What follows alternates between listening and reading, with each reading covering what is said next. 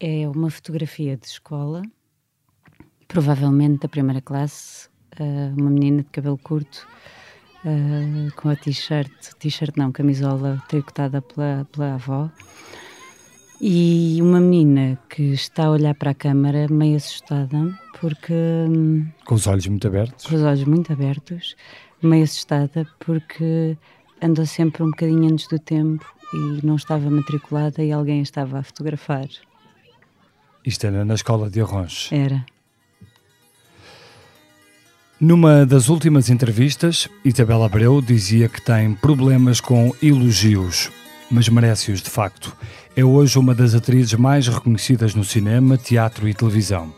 Nascida na Vila de Arrons, como ouvíamos, em Porto Alegre, em 1978, sempre se envolveu nas festas da terra e foi lá que começou a contactar com os palcos. Chegaram a dizer-lhe que nunca iria ser atriz, mas manteve-se convicta. Filha de médicos, o pai morreu cedo e deixou marcas profundas. Hoje, além das artes e do brilho das luzes, Isabela Abreu é defensora convicta das causas das mulheres, sobretudo das mais desprotegidas da sociedade. Eu sou o Bernardo Ferrão, nasci no Porto em 1976 e este é o Geração 70, um podcast com os protagonistas de hoje que nasceram naquela década e como as suas vidas foram sendo moldadas por um país que tanto prometeu. Sejam bem-vindos.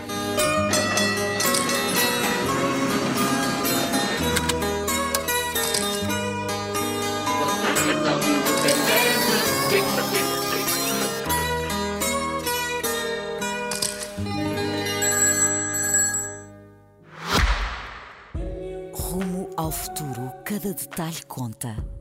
O Kia EV6 foi criado para o levar mais longe, com uma autonomia elétrica até 528 km. Descubra uma condução imersiva integrada num design inovador e sofisticado à medida da sua inspiração. Kia. Movement that inspires. Isabel, hum, como é que eram estes, estes tempos nesta escola de Arrons? E na, e na guardas memórias desses, desses dias? Guardo bastantes, porque, portanto, eu, eu nasci em 78, como tu acho que disseste, nasci em 78. Entrei para a escola porque, para a escola primária porque eu odiava a pré-primária e não queria mesmo estar na pré-primária. Os meus pais pediram para eu frequentar, por favor, a, a escola primária.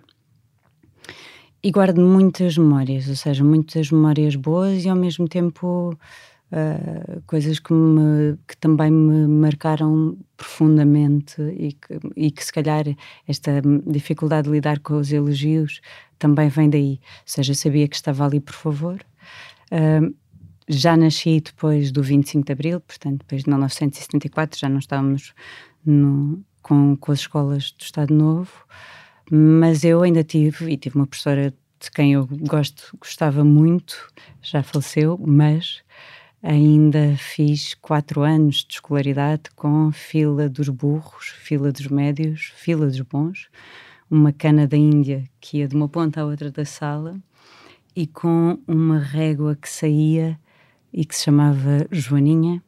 E quando a Joaninha saía, hum, pronto, podíamos apanhar todos ou não. Eu tinha ali alguma sorte, porque, como era muito calada, muito. A professora muito, muito tímida. Gostava de ti? Não, e eu acho que era o facto dos meus pais serem quem eram também. E então, quem eram os teus pais? Que eram, de, que eram os médicos de Rons e, portanto, eram conhecidos de toda a gente. E, e portanto, havia um certo respeitinho com a um filha certo, dos médicos. Sim, acho que havia esse respeito. Eu sei que tinha um pavor imenso de, de que a Joaninha saísse e que, um, e que eu um dia levasse com a Joaninha. E lembro perfeitamente, aliás, lembro-me de várias coisas. Um, uma das visitas dos inspectores, porque como eu não estava matriculada, eu tinha que ter inspectores que iam à escola ver uh, se eu estava ou não, se continuava ou não a merecer estar ali. E, portanto, sempre esta, esta, este lugar uhum. que tens de merecer, onde tens de merecer estar.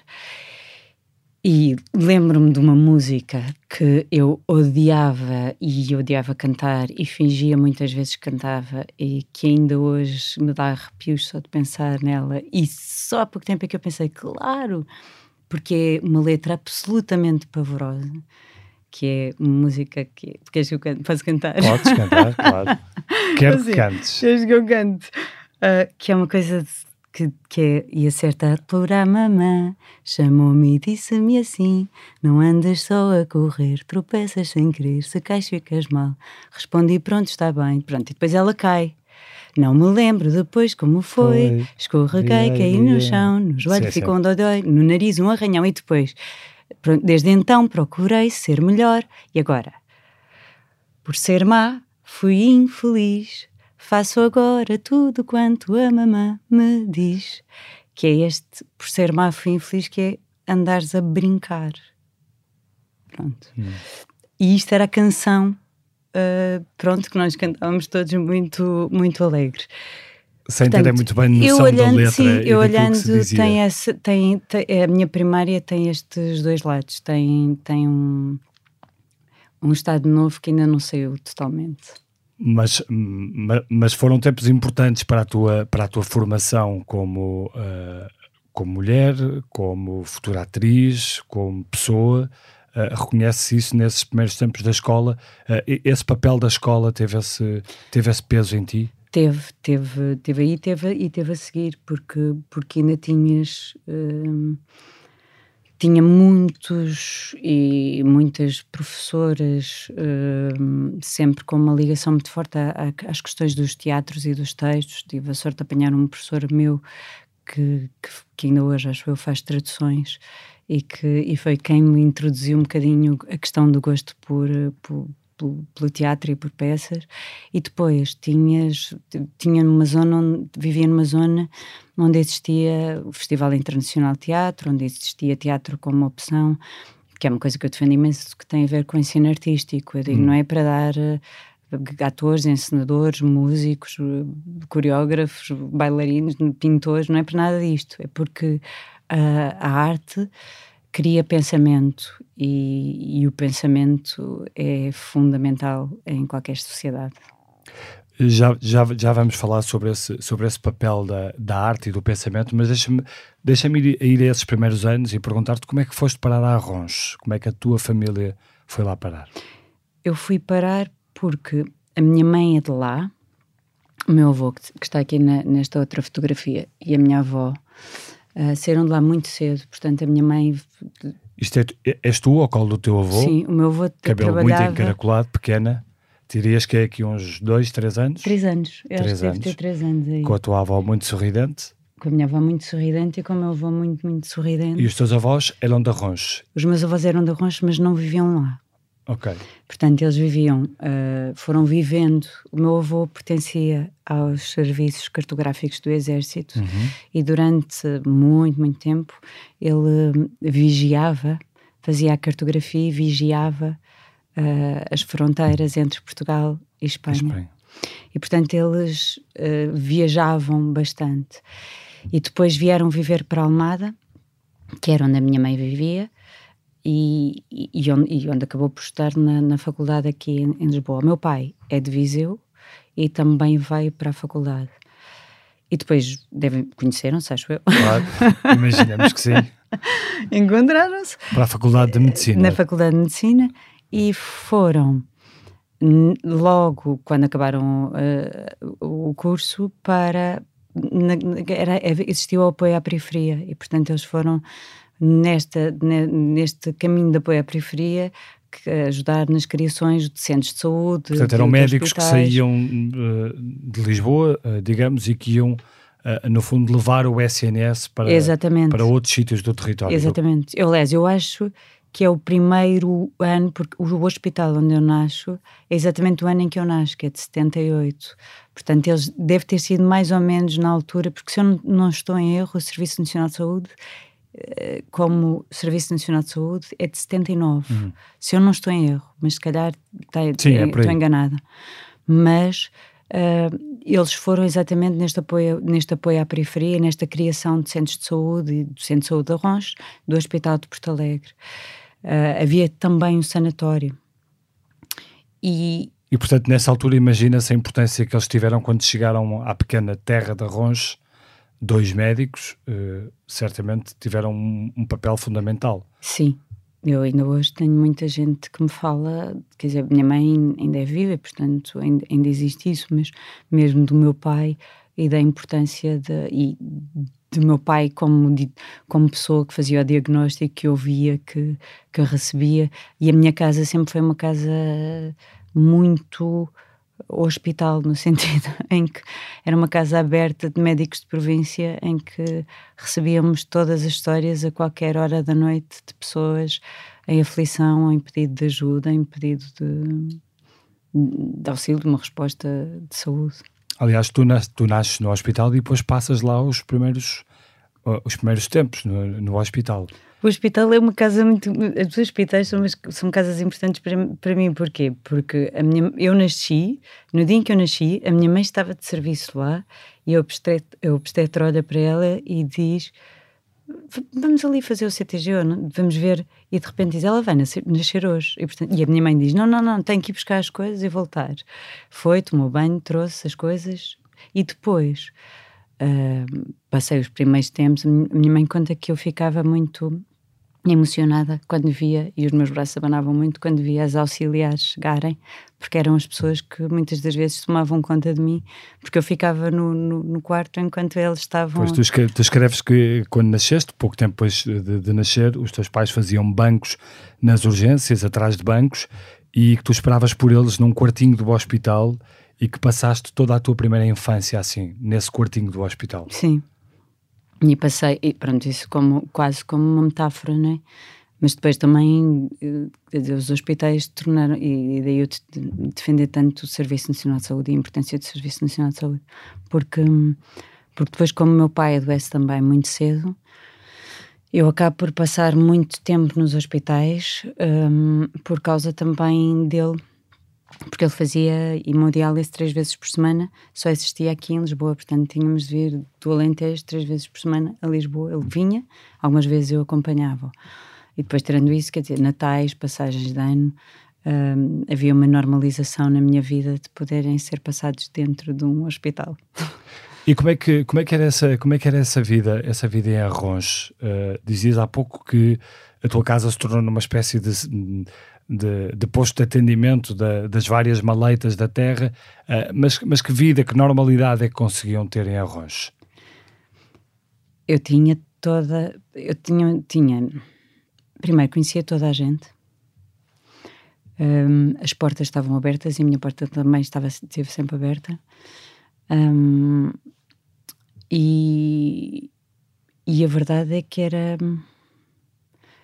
era uma infância, foi uma infância de uma, de uma liberdade e de um, de um amor hum, muito grande. Toda a gente que eu ainda hoje sinto também com as pessoas dessa geração, ou seja, eu depois voltei para Arrons, voltei a viver ainda 10 anos em Arrons e conheço muito bem a, a população de Arrons e principalmente as pessoas que eram mais velhas do que eu uh, quando eu era criança. E a verdade é que havia uma, uma liberdade e um, e um apoio e uma e um saber dar a mão muito, muito, muito grande. Portanto, eu senti-me sempre muito, muito protegida em Arrões e foi isso também, esse pensamento de proteção, de, de uma casa que não é só a tua casa e que é uma casa quase coletiva, que me fez querer voltar tantos anos mais tarde para, para viver lá. Com que idade é que voltaste a Arrons? Com 29.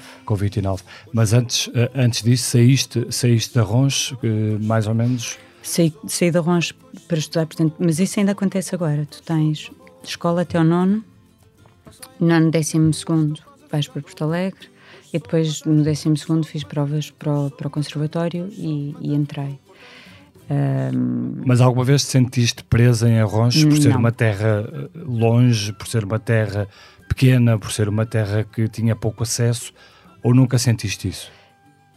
Curiosamente senti mais depois de, de adulta quando regresso do que se calhar enquanto enquanto enquanto lá vivi porque eh, mais uma vez fruto de um enorme privilégio. A minha mãe e os amigos e amigas da minha mãe faziam levavam faziam viajar imenso levavam-me a ver imensas coisas. Portanto eu nunca senti eh, esta questão do isolamento. Nunca me senti isolada. Curiosamente quando quando regresso, e, e, para a minha mãe foi uma surpresa, porque ela nunca pensou que eu fosse regressar. Mas eu acho que acho mesmo importante regressar e acho mesmo eu adorava ter podido continuar a viver lá. Mas a verdade é eu não conseguia uh, fazer aquilo que eu faço lá. Portanto, só se fizesse se desenvolvesse um projeto, temos a falar há 29, 29 tinha 29, vivi lá dos 29 aos 39 e, e era muito, muito duro viver lá e trabalhar em Lisboa diariamente.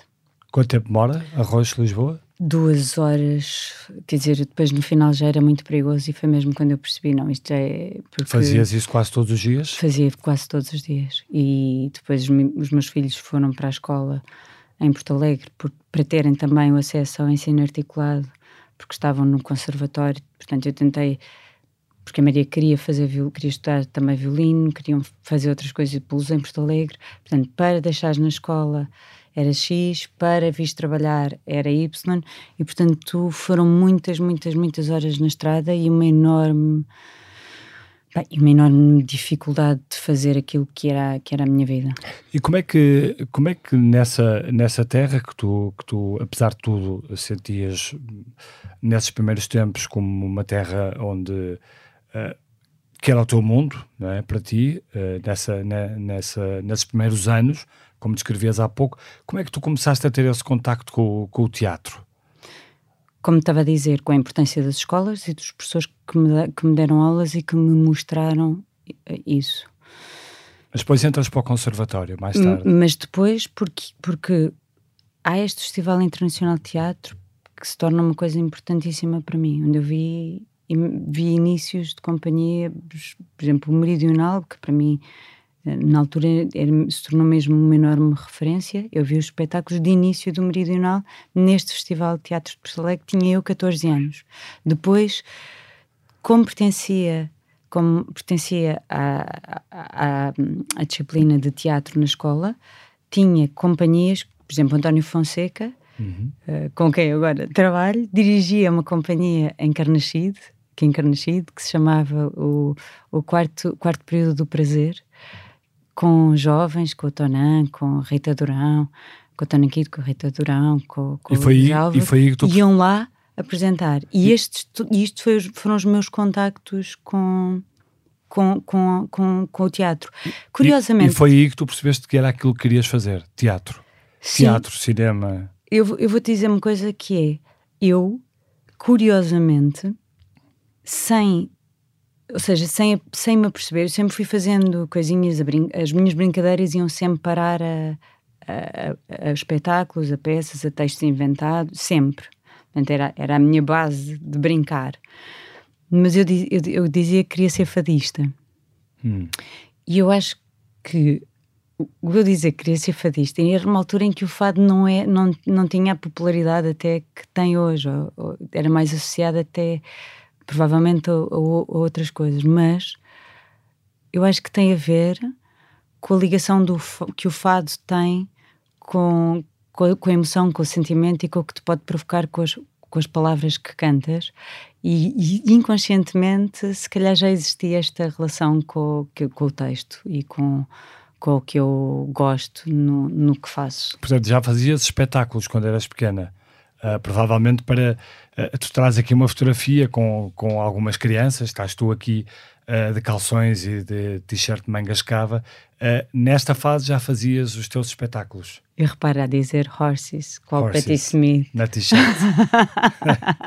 Mas, olha, eu acho que fiz espetáculos desse tempo e sempre fui, além de ser muito teatreira, como a minha mãe dizia, um, histórias.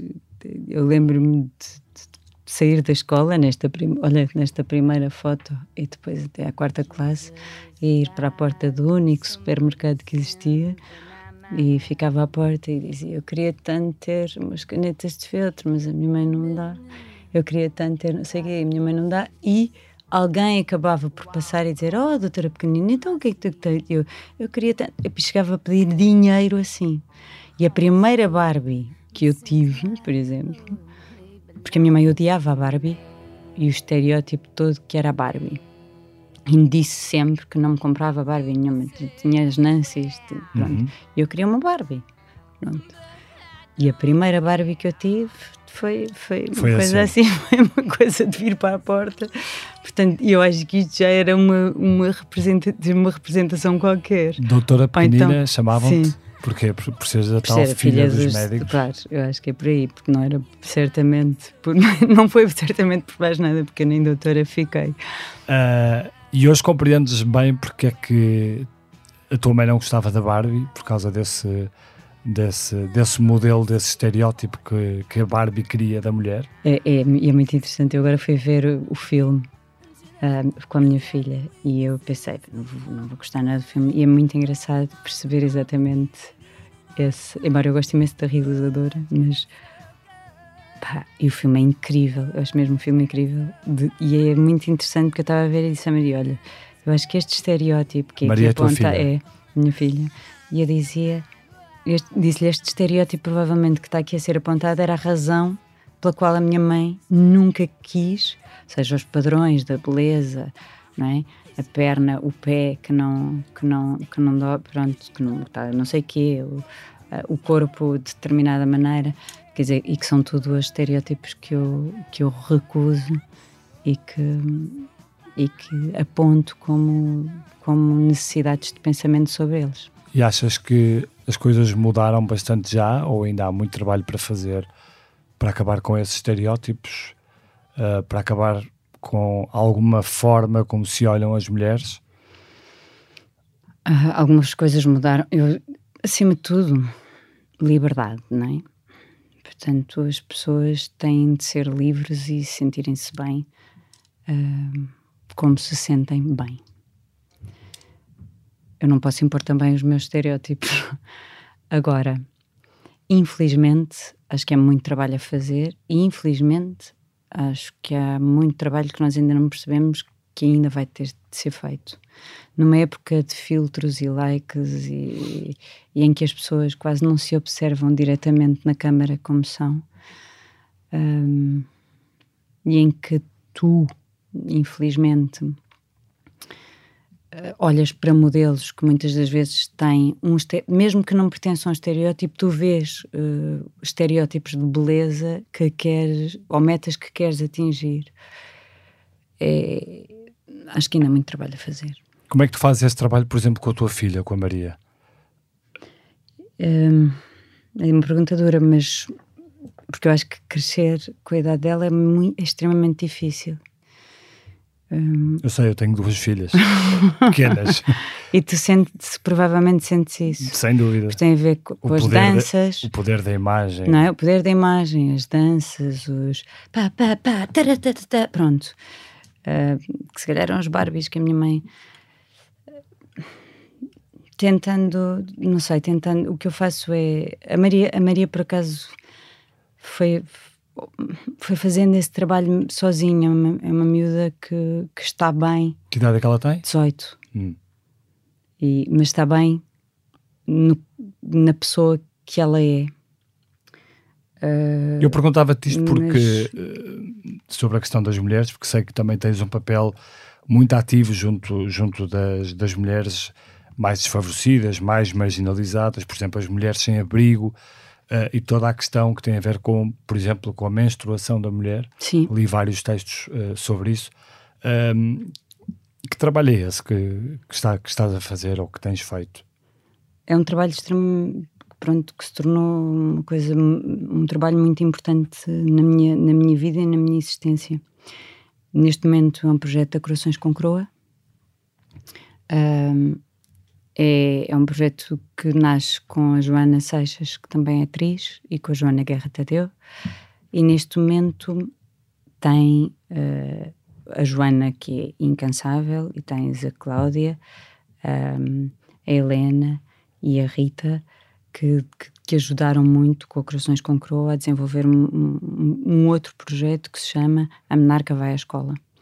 Então, A Menarca Vai à Escola é um, é um, um projeto que, que tenta através de três, três encontros com determinadas turmas, uh, explicar o que é, que é a menstruação, explicar o que é que acontece com a menstruação, quais, qual o impacto da, da menstruação, uh, dos produtos de higiene menstrual, qual o impacto orçamental.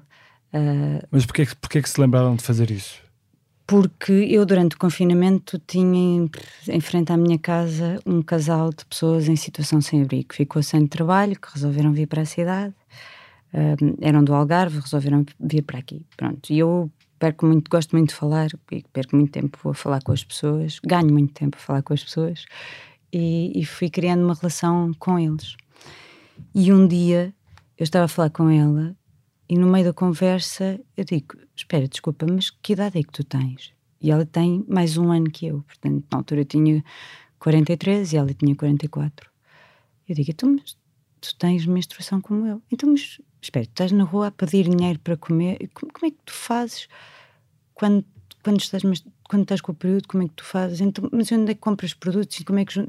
Pronto, e então veio desde, foi a primeira vez em 43 anos que eu pensei como é que alguém que não tem dinheiro faz para comprar produtos de higiene menstrual. E como é que ela fazia? Ela fazia comprando os produtos, pedindo, ou seja, o dinheiro que ela pede, uma parte é para comprar. Ela dizia-me, como toda a gente, vá, vá ao supermercado, escolhes os produtos mais baratos, não é? Depois tens aqui o, o ou seja, depois aqui começa uma outra, um outro caminho, que é muitas das vezes os produtos mais baratos têm químicos e têm uma série de, de, de porcarias que, que te criam um outro tipo de problemas, que te modificam os, pesa, os pHs, que, pronto, uma, série, uma série de coisas.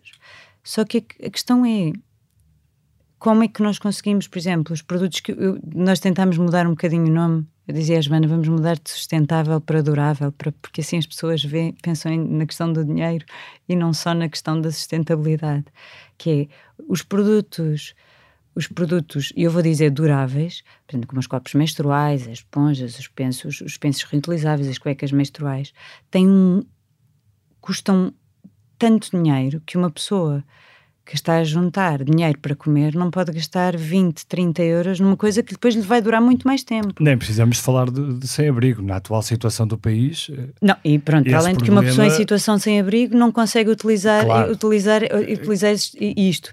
E, e, e tens uma questão horrível, que é se nós pensarmos que alguém que está na rua uh, tem uma hemorragia, tem cinco dias que não passa, não é uma escolha, ou seja, não, não é uma escolha entre vou, vou beber um café ou não vou beber um café. É uma coisa que te acontece e que acontece ao teu corpo, quer queiras, quer não, não é? E que não, não tem hipótese de, de fazer uma boa higiene, é absolutamente. Depois há uma coisa que eu descobri também que é há imensas associações e há imensa gente a fazer um trabalho uh, muito grande de de, de, de zonas de, de, banhos, inclusive na altura do confinamento, de ginásios que foram abertos para. Mas há um, há um longo caminho a fazer, ou seja, se nós descobrirmos alguma coisa, e quando digo nós, Joana, Helena, Uh, Cláudia, Rita, Corações com Croa e a Menarca, é que dentro das escolas, e a Câmara Municipal de Lisboa, que apoiou muito este projeto, é que há um enorme trabalho a fazer, há um desconhecimento é uma, é uma, primeiro é algo invisível. É algo que faz parte das nossas vidas desde sempre e tu tens duas filhas e é, é incrível como é um assunto tabu. A maior parte das vezes não se fala, ah, existe Porquê? uma vergonha. Porquê que achas que é um assunto tabu? Porque existe uma vergonha muito, muito grande, existe uma vergonha, existe uma... Ou porque, ainda, uma, um, ou, porque, ou porque a conversa ainda está muito à volta do, do homem. Porque, porque muitas das vezes és gozado ou humilhada, ou a coisa do Benfica joga em casa, olha, não sei. Portanto, não existe um, um, verdadeiro entendimento da questão e não existe um entendimento da questão como fazer parte do nosso, do nosso estar. Existe um, muitas das vezes uma humilhação associada à menstruação. Um, e depois existe, pronto, isso sim, porque eu acredito também que e desculpem porque estamos aqui com dois homens, mas. Eh, Achas eu, que a sociedade. Eu acredito que se a sociedade, se, se os homens menstruassem, provavelmente a questão já estava resolvida. Porque é que os contraceptivos são gratuitos e os produtos menstruais não são? Achas é, que a sociedade ainda é muito machista? Acho. Ou seja, acho que não existiu esse pensamento e, portanto, quando nós entregamos a carta aberta, uma das questões que para nós foi era uma questão uma questão primordial. Isto não tem a ver com forças partidárias não tem a ver com direitos não isto é uma questão de direitos de, de estado social de bem-estar social e é uma questão humana não é esquerda direita centro. Portanto isto é esta questão tem de ser resolvida tem de ser resolvida rapidamente. Por falares quando, em por deixa-me só dizer-te uma coisa diz. quando dizes nas escolas por exemplo uma é pensar pensar no impacto ambiental tu, tu, obrigas assim a sala a pensar: ok, estamos aqui quantas mulheres, todas menstruamos, por dia utilizamos quantos pensos higiênicos, qual é o impacto que esta sala tem? Fica vendo tudo, uau, tanto, pronto. Depois o outro é o dinheiro, que entra, se tu usares os tampões, os pensos, não sei o quê, é, anda à volta dos 4 mil, 5 mil euros na tua vida fértil que é imenso. Portanto, a diferença entre nascer a menstruar ou nascer a não menstruar é enorme.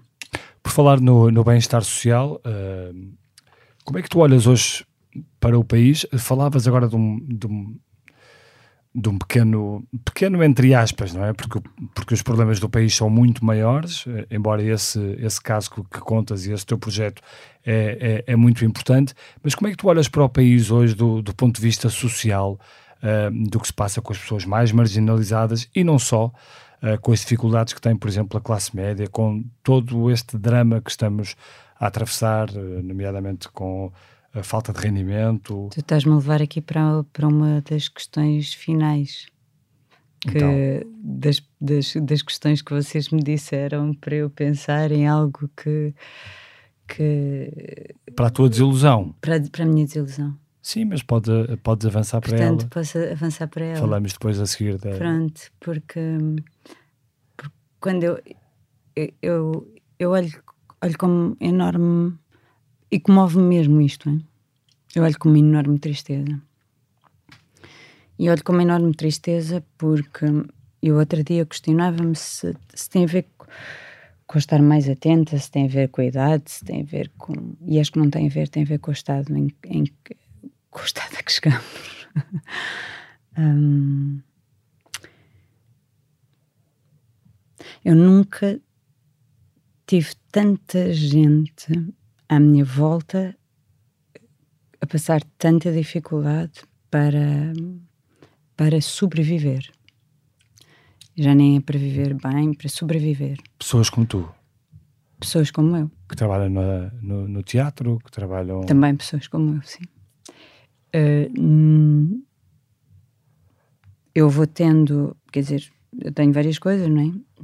Vivo como uma pessoa, isto não, não é uma desculpa, uh, esta precariedade e esta, esta asfixia generalizada não pode ser uma prisão também nas relações e tu não te podes divorciar. Ainda há pouco tempo, uma pessoa que eu conheço divorciou e tem de voltar com a minha idade e tem de voltar para a casa dos pais porque não tem dinheiro e trabalha e faz o seu trabalho e não tem dinheiro para pagar uma casa. Não tinha dinheiro para um quarto, mas não tinha dinheiro, não tenho dinheiro para pagar uma casa. E eu não, eu não percebo uh, como é que se chegou a um, a um sítio onde trabalhar não é suficiente para viver, onde os que não trabalham porque não podem trabalhar, não sabem a quem recorrer, onde as ruas estão cada vez mais uh, carregadas de pessoas. Eu, eu só na minha rua eu já vi pessoas que chegaram mais ou menos, que já as vi mal e que agora as vejo muito mal. E, e portanto, como eu, como eu vejo isto, é com uma grande tristeza. Ao mesmo tempo, eu outro dia dizia isto na manifestação do, do, da habitação, não é? Foste à manifestação. Fui à manifestação. E acho mesmo importante, e acho muito importante ter agora ao da vida justa. Hum. Um, e eu dizia: o meu, o meu maior problema é que, é que existe em mim uma, uma incapacidade de perceber como é que se age. Que também é um sítio que eu não, nem reconheço bem, que é eu não tenho, não, eu, eu, eu costumo um bocadinho apontar só os problemas e não pensar nas soluções ou não dar soluções. E eu não, não verdadeiramente acho que se chegou aqui a um, a um caos social de despejos, de, de, de, de perdas, pá, das coisas fundamentais, de pessoas à espera. Eu, outro dia apanhei, apanhei um, há três dias apanhei um Uber e, e, e, perguntei ao senhor como está. E de repente o senhor, quando eu digo como está, fala-me da filha que está há anos à espera e que tem uma insuficiência renal e ele que tem um, teve um AVC que tem portanto isto não é um caso isto são 500 mil casos e, e é, é, é, urgente, é mesmo urgente agir e pensar. Eu também a um bocadinho este eu, eu, sinto muitas das vezes que, que há uma areia para os olhos que está a ser atirada constantemente. Mas isso... Abanam-te com os milhões para não sei quê, dizem-te uh, ah, o IVA agora não vai não sei o que mais. Eu sinceramente, eu tenho, tenho passado muito de, dos meus anos, dos meus últimos anos fora de Portugal e viver fora, viver quer dizer, em digressão. Uhum. E portanto passo muito tempo fora de Portugal, Muitos vou, desses problemas passam-se lá vou fora muito, também, Vou não? muito aos supermercados há lá uma, fora. Há uma degradação que ultrapassa as ultrapassa nossas fronteiras. as nossas fronteiras.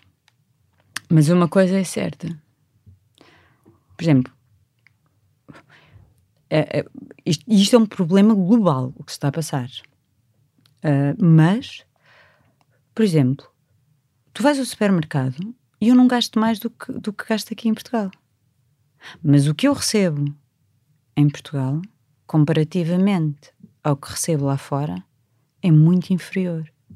Portanto, eu, eu às vezes eu, eu pergunto-me como é que é possível realmente aguentar. Ou seja, como é que é possível, com reformas de 200 e poucos euros, as pessoas aguentarem estas especulações que, que estão a existir. E, e, eu falo disto. Eu, olha, quando voltei para, para Lisboa e tentámos alugar a primeira casa, uh, foi foi, foi quando começou o primeiro caminho da especulação imobiliária hum. e de repente não é o que estava agora, mas casas de 900 euros que eu vi em janeiro, em março estavam a 1200. Eu dizia, bem impossível, a bolha vai arrebentar. Impossível. Estamos a falar. Mas tu achas que toda a gente tem direito a viver em Lisboa ou tem ou precisa de viver em Lisboa? Melhor feita a pergunta. Mas não, eu acho no que nós devíamos voltar, só que tu para isso tens de criar condições para as pessoas terem interesse em voltar e não, não podemos estar só à espera do empreendedorismo, de tu teres ideias geniais.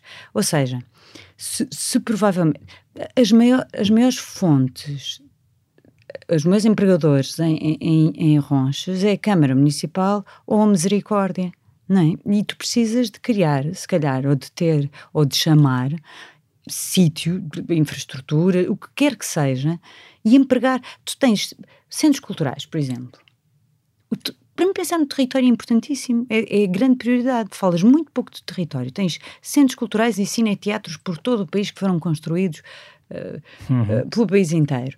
Mas depois, programação, pensamento para lá, a existência criar, fazer daquele espaço, não não existe, existe pontualmente, ou seja, é agora com a Odisseia Nacional, uh, o Teatro Nacional também tem andado nesses polos e em polos uh, de, de, cineteatros e teatros que já existem, mas há, há, todo um caminho a fazer e há, e há todo um pensamento, porque eu, as grandes cidades são, são asfixiam, a minha cidade asfixia-me, uh, tira-me, faz mesmo ficar sem ar. Eu preciso de terra, preciso de andar, preciso de liberdade, preciso de espaço, de verde. Pelo, Politicamente, uh, como, é que, como é que te situas? Como é que? Onde é que estás politicamente? Hum. Onde é que eu estou? Estou. Verdadeiramente estou na luta. Ou seja, politicamente estou na luta. Politicamente estou num estado que não compreende uh, que se façam, que se continuem a fazer assembleias em que todos estão contra todos e todas contra todas e todos contra todas e que nenhuma ideia é, é, é sequer valorizada ou vista, não. Tu perdes horas e horas e horas e dias e dias e dias a criticar e nunca a trabalhar, muitas das vezes, para, um, para, um, para chegar a um, a um fim. Portanto, não te revês uh, nem no governo, nem em nenhuma força partidária? Revejo-me. Uh, revejo-me mais em algumas forças partidárias. Sim, numa força partidária, sim. Qual delas? Uh, tenho. E nas últimas eleições uh, fiz questão, até porque, porque gostava muito que fosse a terceira força política, uh, que era o Bloco, e, e eu, eu, adoro a Mariana Mortágua, e portanto espero que a Mariana um, consiga uh, fazer um, o caminho que eu acho que é, que é, que é importante também de luta. Ou seja, porque eu mas, não acredito. Mas não te, não te desiludiu uh, em nenhum aspecto o facto de o partido de Mariana Mortágua ter apoiado o governo da Geringonça, que de certa forma contribuiu também para algumas das coisas que hoje estão a falhar? sim. Verdadeiramente é assim. Não, não, não é não me desiludiu, é sim desiludiu. Desiludiu-te? Sim, desiludiu. Preferias claro. que o Bloco de Esquerda não se tivesse associado ao. Mas eu acho que aí, eu quero acreditar que aí é uma estratégia para que a esquerda pudesse governar, não é? Da mesma e achas forma, que a esquerda... Da mesma forma que uma esquerda, agora, quando, quando vai governar como maioria absoluta, é uma esquerda que vai governar como maioria absoluta porque tens uma maioria absoluta que acreditou que dando força àquele partido irias ter uma série de decisões que se calhar seriam mais simples e que as pessoas iriam viver melhor. Mas achas que a esquerda governou bem? Eu não acho. Acho que o grande problema é que neste momento, entre esquerda e direita, nem a esquerda nem a direita têm governado bem. E esse é, esse é um grande problema. Uh, eu outro dia, em tom de, de, de conversa, país, meio o, brincadeira. O país é um país dizia, endividado, não é? E portanto. Eu dizia: vamos fazer um movimento de voto branco. E eu vamos criar um movimento de voto branco. E que não é um movimento de abstenção, não, não é um movimento de voto nulo, é um movimento de voto em branco. E, portanto, para as pessoas que não se identificam verdadeiramente, em vez de votarem, muitas das vezes levadas por, uh, por palavras que é eu sou contra a corrupção, porque aqueles que não sei o quê, por mentiras e por fake news, Uh, vamos criar um movimento fake news de todos os lados, vamos criar um movimento de voto branco. E se calhar se tiveres uma se tiveres 70% de votos brancos, algo vai ter de ser feito. O quê? Lá está. Eu não te consigo dar uma resposta, mas a verdade é, pelo menos há há, há uma voz de 70% que diz eu não me identifico com nada do que vejo aqui. É, lógico que isto é meio utópico uhum. e que e que não, e que não poderia acontecer. Mas, sinceramente, uh, neste momento é urgente fazer qualquer coisa. Ou seja, é urgente da mesma forma. E quando me diziam, ah, mas, mas espera, mas as coisas precisam de tempo, as coisas precisam de tempo, não sei o quê. Não. Como é urgente, é urgente fazer coisas a nível climáticas, é urgente. Mas neste momento, por exemplo, a nível habitacional, há um há uma associação que se chama Crescer. Eu estava a dizer, há muitas associações que fazem um trabalho incrível. A Crescer, o Américo Nave, há muito tempo, quando eu liguei para falarmos inclusive sobre este projeto a Todas Merecemos, dizia-me uma coisa, quer dizer, espero não estar aqui a, a, cometer nenhuma inconfidência, disse-me ao telefone, que é uh, porque muitas das a questão é problemas, problemas de edição, quase toda a, muita gente tem. problemas psicológicos muita gente tem.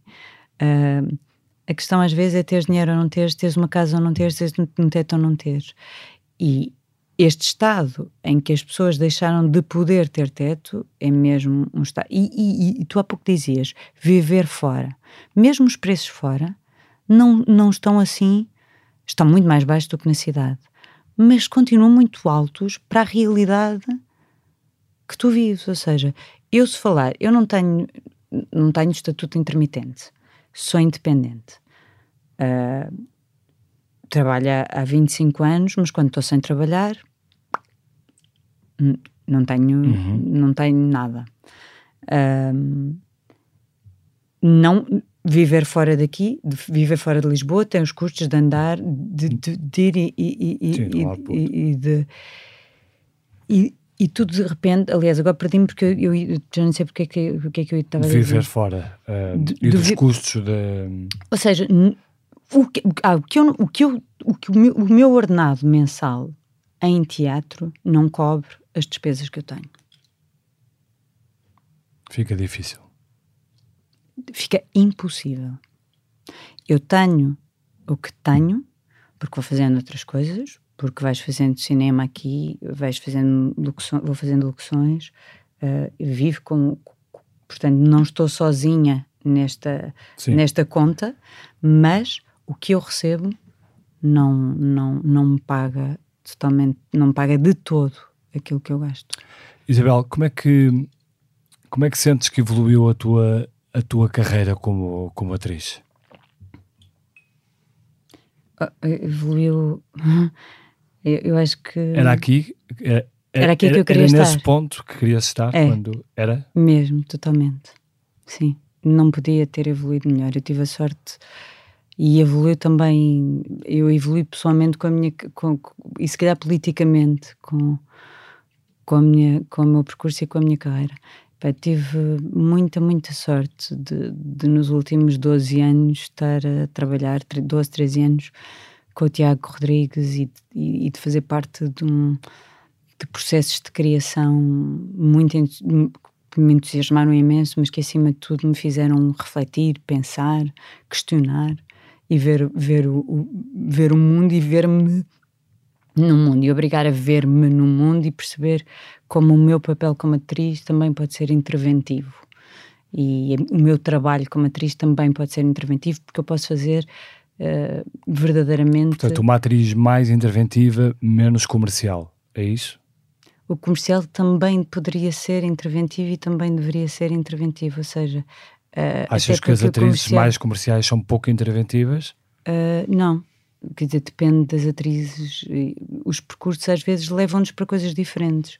Eu, se calhar, o meu vão para isto, mas depende um bocadinho de. de eu, quando digo interventivo, uh, é, é, interventivo mesmo nos textos ou nas peças que de repente tu fazes, não é? Uh, eu, hoje em dia, penso, por exemplo, está aqui esta foto da Oresteia. Porquê é que tu pegas na Oresteia agora? Porque tu vais pegar na Oresteia agora? Que história é que eu quero contar com esta com, este, com esta Clitemnestra que matou Agamemnon, que, que, mata, que sacrificou o filho, porque é que eu faço isto, não é? E interventiva é neste ponto. É, é eu, como atriz, como pensadora e como possibilidade com possibilidade de fazer, ou seja, de fazer, de intervir no pensamento de outros, porque o teatro tem essa força. Mas achas que o setor, o vosso setor, é suficientemente interventivo? Uh, infelizmente, Uh, não temos sido o suficiente porque, porque há, mesmo dentro do próprio, do próprio setor há falhas imensas que não se conseguem, não se conseguem corrigir. Não, Mas eu, eu acho que eu pergunto pessoas... isto porque a maior parte de vocês, sendo muito conhecido, tem uma voz com, com peso diferente de, de muitos outros, não é? Uh, quer dizer, ainda agora vimos, por exemplo, nos Globos de Ouro, uh, o João Reis, quando recebeu o prémio, Exatamente. fez um, um discurso interventivo, mas a maior parte dos outros não. E, portanto, a minha, a minha pergunta é essa: é se, eh, se achas que uh, vos cabe a vocês um papel uh, de, de maior intervenção, de lançar mais alertas? Eu acho que toda a gente que tem a hipótese de comunicar e de falar e de estar e, por exemplo, subir um, um palco e, e falar, quer dizer, não, não, tens, não tens de ter só discurso interventivo. Ou o garrote, o garrote é tal e as pessoas às vezes têm medo de falar. O medo, o medo controla muito isto, não é? Ou seja, o medo controla muito o mundo, o medo controlou-nos e controla-nos violentamente. Eu, eu, eu própria, aqui, quando tu me perguntas e não te identificas com nenhum partido ou não tens não sei quê, é- é impossível isso, isso não, eu, eu pensar, não, não estar a pensar ao mesmo tempo que tu me estás a perguntar assim.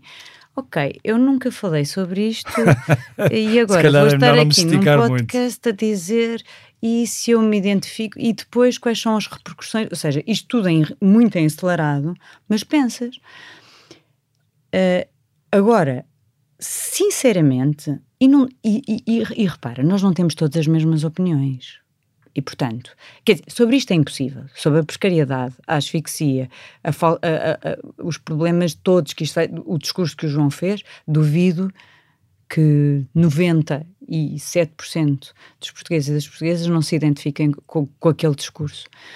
Mas nós não podemos ir todos com aquele discurso. Pronto. Uns vão fazê-lo, outros não vão fazê-lo. Agora, se nós também, ao, ao, ao termos o direito à palavra, pudermos usá-la, garanto que isso vai fazer a diferença. Por exemplo, a televisão, e tu falas no comercial, para mim a televisão tem um papel importantíssimo nisso. E nisso não é só discursos, não é só discursos, não sei o quê, mas se eu vejo, por exemplo, eu, eu só resolvo contar a história de uma pessoa que está numa cadeira de rodas e que vive eh, num, num sétimo andar e que não tem elevador e que a pessoa que estou a dar ideia para uma próxima novela e, e que a pessoa que toma conta dele tem que subir sete andares e tem que descer sete andares e que aquela pessoa cada vez que tem de ir ao médico não consegue e que alguém que o tem, tem de carregar eu estou a ser interventiva Claro que sim. Percebes o que é que eu estou a dizer? Ou seja, e estou a fazer uma ficção numa telenovela, mas eu estou a ser interventiva. E não é só contar as histórias dos desgraçadinhos é- ou das pessoas que precisaram, precisam muito. É contar histórias com que nos identificamos todos. É percebermos, por exemplo, eu- eu- uma das coisas que, eu, que a mim me interessa, mas interessa a mim, e porque é a minha verdade, e porque eu não tenho mesmo, é que as pessoas não, não me idolatrem nem me ponham lá em cima num glamour que eu não tenho. Eu tenho, tenho felizmente não as mesmas dificuldades que a maior parte das pessoas, mas vi- vivo do mundo da dificuldade, vivo num mundo em que preciso de, de, para ter, de me esgatanhar para ter.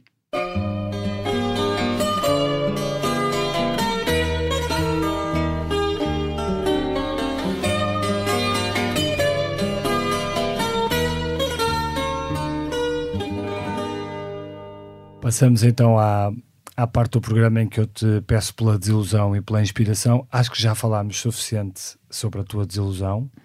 Uh, está demasiado evidente a desilusão que sentes nesta altura do país. Uh, e portanto, E do que não se tem sido feito pela cultura. sim, Eu fazer, ter, sempre ouvi dizer, ah, isto está mal, isto está mal, sempre, a minha vida inteira. Chegar aos, aos 45 anos, hum, estarmos em 2023, serem apresentados orçamentos e orçamentos de Estado, serem prometidas e prometidas coisas e continuarmos a não ter sequer 1%. E a luta do 1% tem de ser com pensamento no território, com pensar no território, pensar numa política cultural.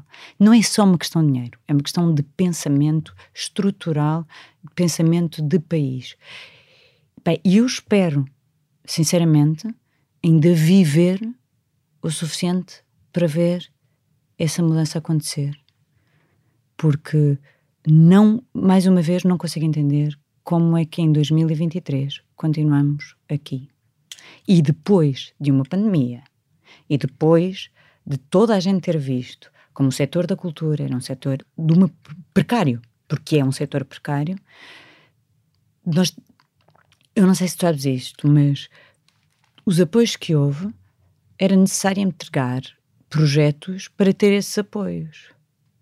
Tu não eras apoiado por- porque, porque, porque ficaste sem trabalho, tu eras apoiado apresentando um projeto. Portanto, tinhas de te candidatar. E dinheiros esses que e há uns que ainda não chegaram. Uhum. E portanto, como é que depois disto tudo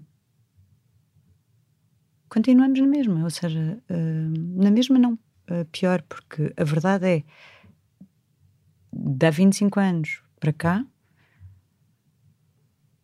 uh, economicamente, é bastante, é, é, igual ou pior do que, do que quando eu comecei. Bom, um, passamos então à tua inspiração. Que é, é, qual? Então, a minha inspiração, eu trouxe uma música que é, que é o Esquinas do Dino de Santiago. E eu, eu pensei em. Eu tinha pensado em inspirações, em desilusões que fizessem parte do meu bairro.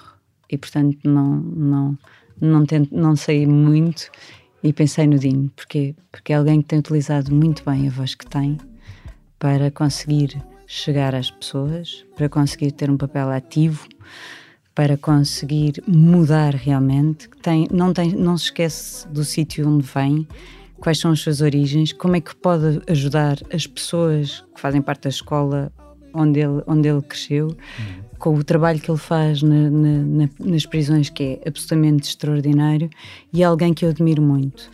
Hoje, que foi atribuído o Prémio Nobel da, da Paz, e agora vais-me corrigir provavelmente no nome, porque não sei se eu digo bem, Narjé Mohammadi. Hum. É assim que se diz? Eu penso que sim. Mohammadi. Sim. pronto. Um, que, que tem, que para mim também é uma enorme inspiração. Mulheres, força, liberdade, que é, que é muito que eu acredito.